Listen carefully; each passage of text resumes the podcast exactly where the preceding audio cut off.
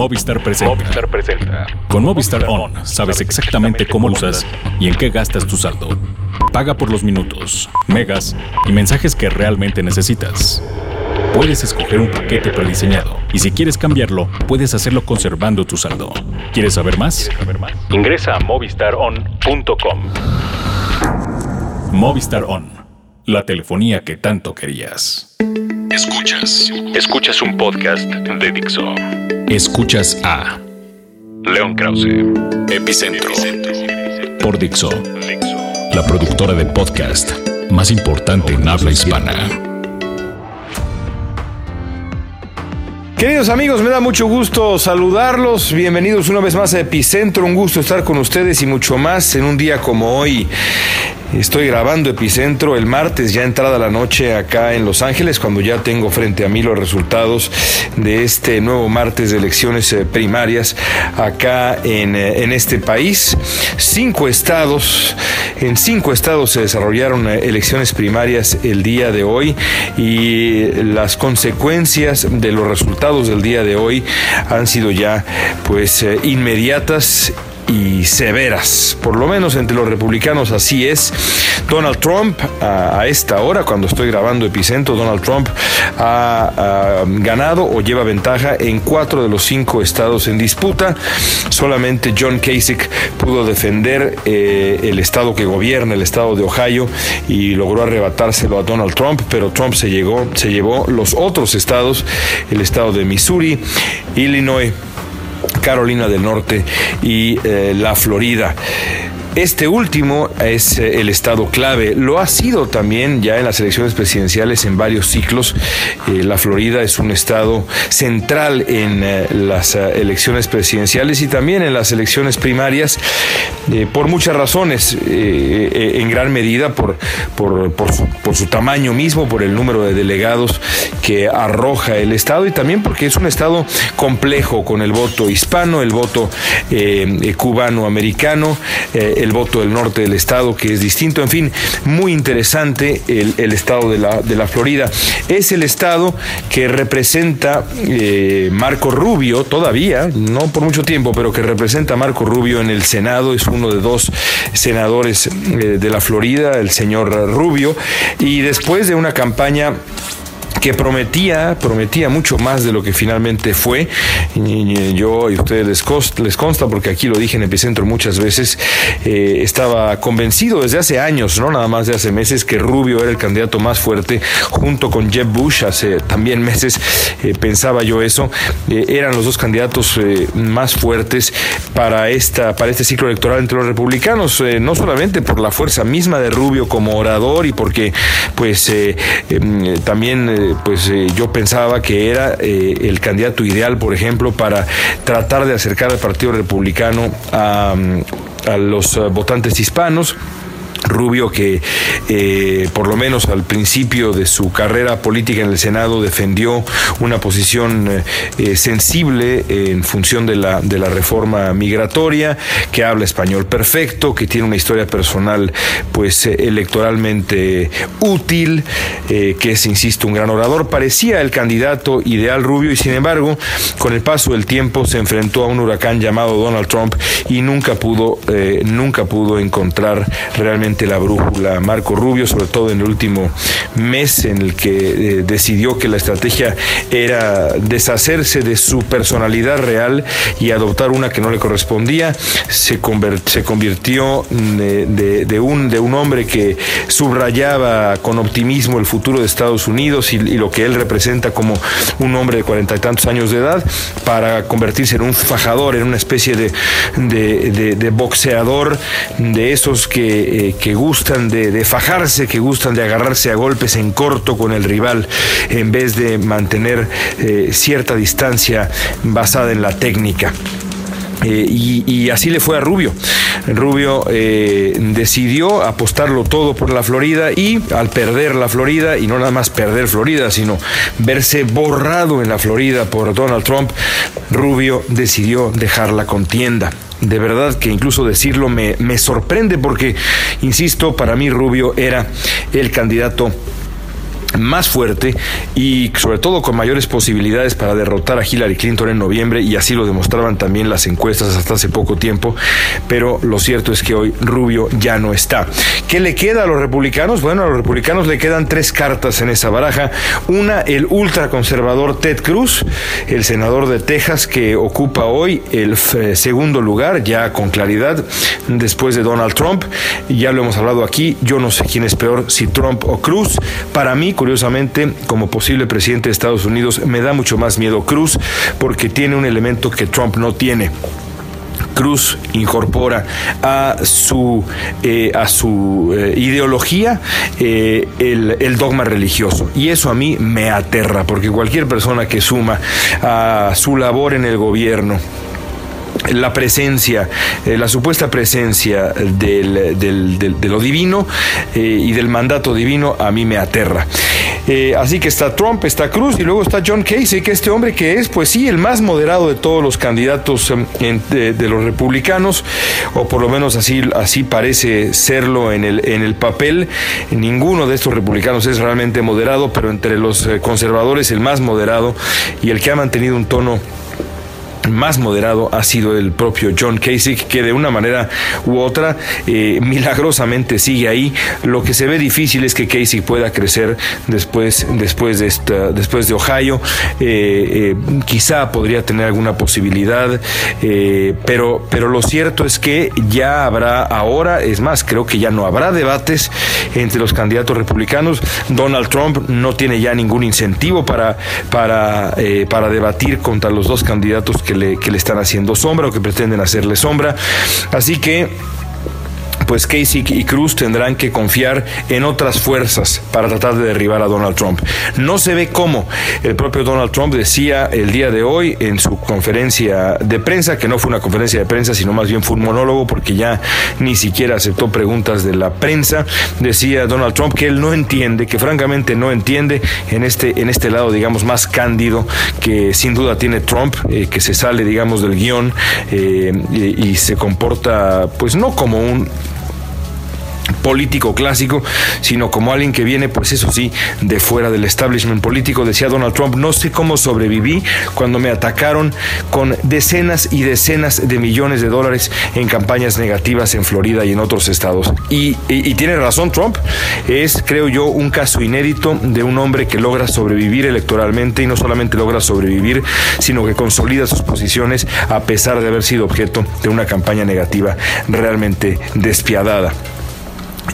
será complicado que Donald Trump llegue a los 1.237 delegados que se necesita como mayoría para obtener la, nominación republicana antes de la convención. Complicado, pero ciertamente no imposible. Eh, es posible que Trump lo logre y, de ser así, pues la convención republicana se quedará nada más en, lo que siempre se queda o casi siempre se queda, que es eh, eh, una ceremonia para entregarle al ganador la, la, nominación. Será, por supuesto, un espectáculo, pero, pero hasta ahí. Ahora, de no alcanzar la mayoría Trump, mm, llegará a la convención de Cleveland con, eh, con toda seguridad el mayor número de delegados, pero no la mayoría, y podríamos ver un espectáculo único, una convención eh, brokered, como le dicen acá, una brokered convention, una convención negociada, en donde el Partido Republicano quizá se anime a hacer algo que para mí es impensable a través del ejercicio de reglas extrañísimas y en el fondo profundamente antidemocráticas, negarle a Donald Trump la nominación del partido para mí sería suicida porque estamos en la era de las redes sociales y un golpe de Estado dentro de un partido eh, por vías, insisto, completamente antidemocráticas eh, eh, sería, sería escandaloso. Además, Trump llegará, digamos, voy a poner una cifra a ojo de buen cubero, con 5 millones de votos. ¿Qué va a decirle el Partido Republicano si, si al final de la convención Trump no es el candidato a pesar de tener el mayor número de delegados y el mayor número de votos? En las primarias del partido. Para mí sería, insisto, suicida, pero todo puede ocurrir. Por lo pronto, ahí está Donald Trump en caballo de Hacienda, ya nada más con dos rivales haciéndole sombra rumbo a la candidatura del Partido Republicano. Entre los demócratas, yo creo que ese arroz francamente ya se coció y lo realmente interesante va a ser ahora cómo en las próximas semanas, próximos meses, Hillary Clinton trata de incorporar a los votantes de Bernie Sanders, que son un demográfico que se le ha resistido, los votantes jóvenes indignados de Bernie Sanders, eh, para, para tratar de encontrar y de consolidar posiciones eh, dentro del partido y hacerle frente a Donald Trump. Por supuesto, la gran variable, la gran variable en este momento es si ocurre alguna acto de violencia de verdad severo en algún acto de Trump.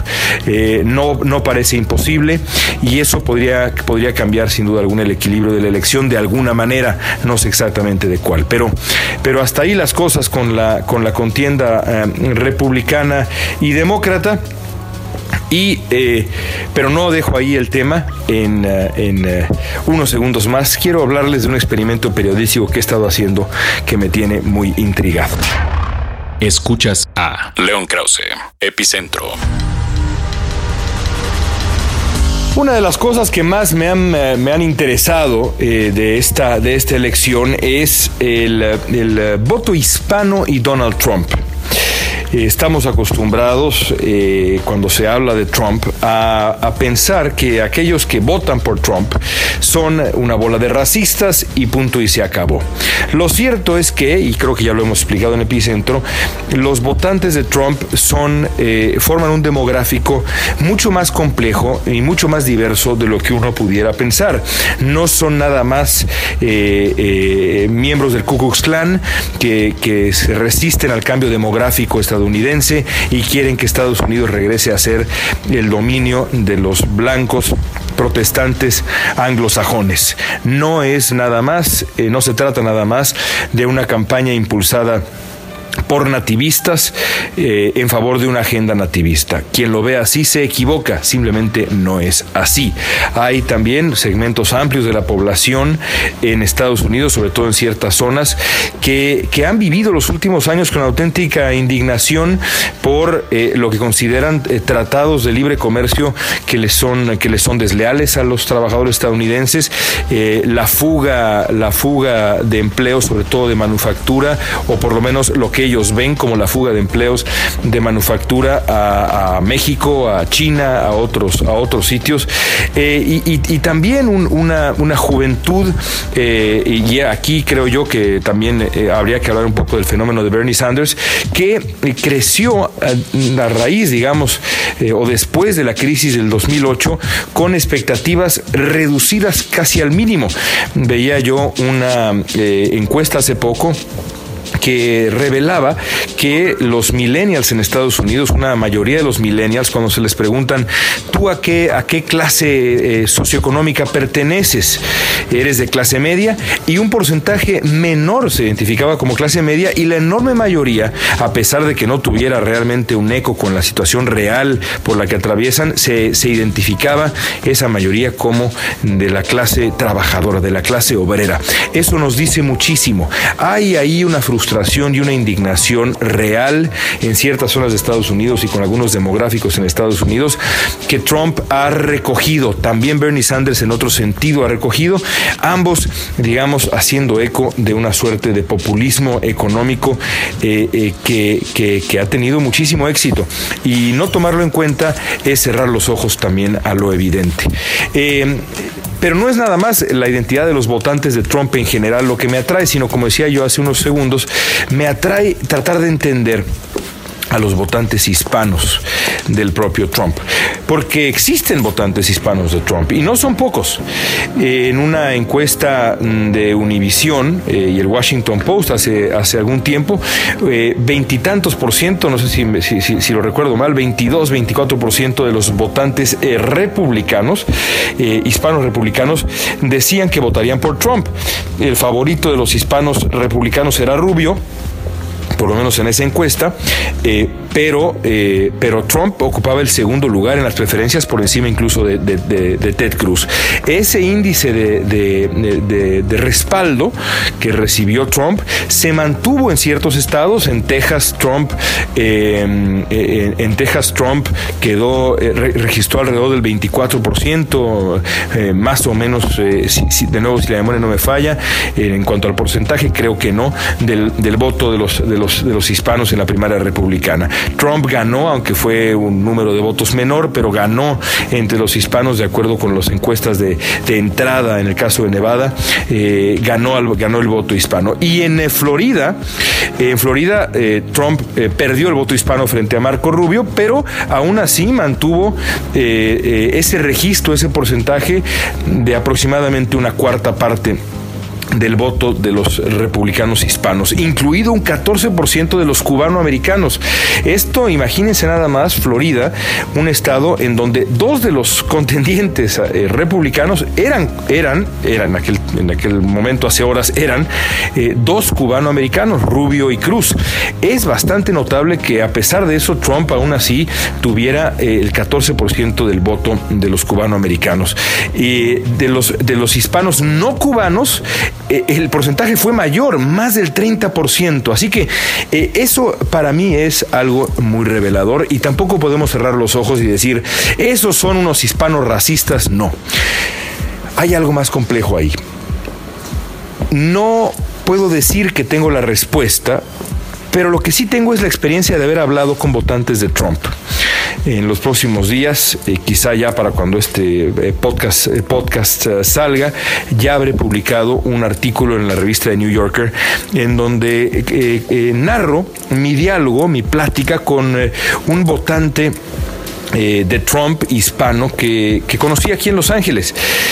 38 eh, años de edad, este hombre, hijo de inmigrantes eh, mexicanos, nieto de inmigrantes mexicanos, su abuelo, un jardinero mexicano, que en, México era minero, acá se volvió jardinero, la abuela costurera, el padre que creció toda la vida junto con sus hijos en un área llamada Lincoln Heights, que es pues uno de los barrios más tradicionalmente hispanos de, esta ciudad que es Los Ángeles, que es, pues sí, sobra decirlo, quizá tradicionalmente hispana también. Este hombre, eh, eh, mi entrevistado eh, de apellido Castillo, estudió en la preparatoria Abraham Lincoln, que es una de las preparatorias más tradicionales de, Los Ángeles hispano, creció rodeado de hispanos, luego pasó cinco años en los Marines, ah, cinco años ahí rodeado también de hispanos, me decía él en español, porque es completamente bilingüe. Un montón de hispanos estaban ahí, quizá más de la mitad de sus compañeros en los Marines eran hispanos. Así que es, es un hijo de la experiencia del inmigrante, eh, un hombre que después regresó acá y trabajó en un par de empresas y ahora, y ahora es inspector de una empresa aeronáutica, eh, un hombre de verdad serio, informado, en contacto con, la experiencia del, inmigrante, eh, teniéndola en casa, es decir, un hispano que uno pensaría que no iba a votar por Donald Trump, pero es un simpatizante ferviente de Trump. Yo traté de averiguar por qué. Y lo que este hombre me respondió mm, me llamó la atención. Primero que nada, en efecto, me dijo que él considera que los, los tratados de, libre comercio no han favorecido a Estados Unidos.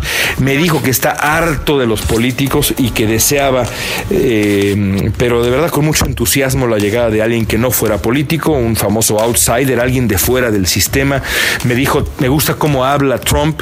Si yo fuera candidato presidencial, me dijo, yo hablaría así. Habiendo hablado con él, les puedo decir que él hablaría mucho mejor que Trump, pero me llamó la atención que lo encontrara tan cercano a Trump como personaje, ¿no? La, la percepción de la figura de Trump la encontrara tan, tan cercana se pudiera relacionar de manera tan sencilla con esa, con esa figura. Eh, le pregunté también, evidentemente, sus posiciones de inmigración y, me dijo algo que de nuevo me llamó mucho la atención. Me dijo, mira, no va, eh, eh, este, este hombre no va a deportar a 11 millones de personas, va a deportar solamente a los criminales y creo que la gente tiene que entender que los ilegales no son una raza.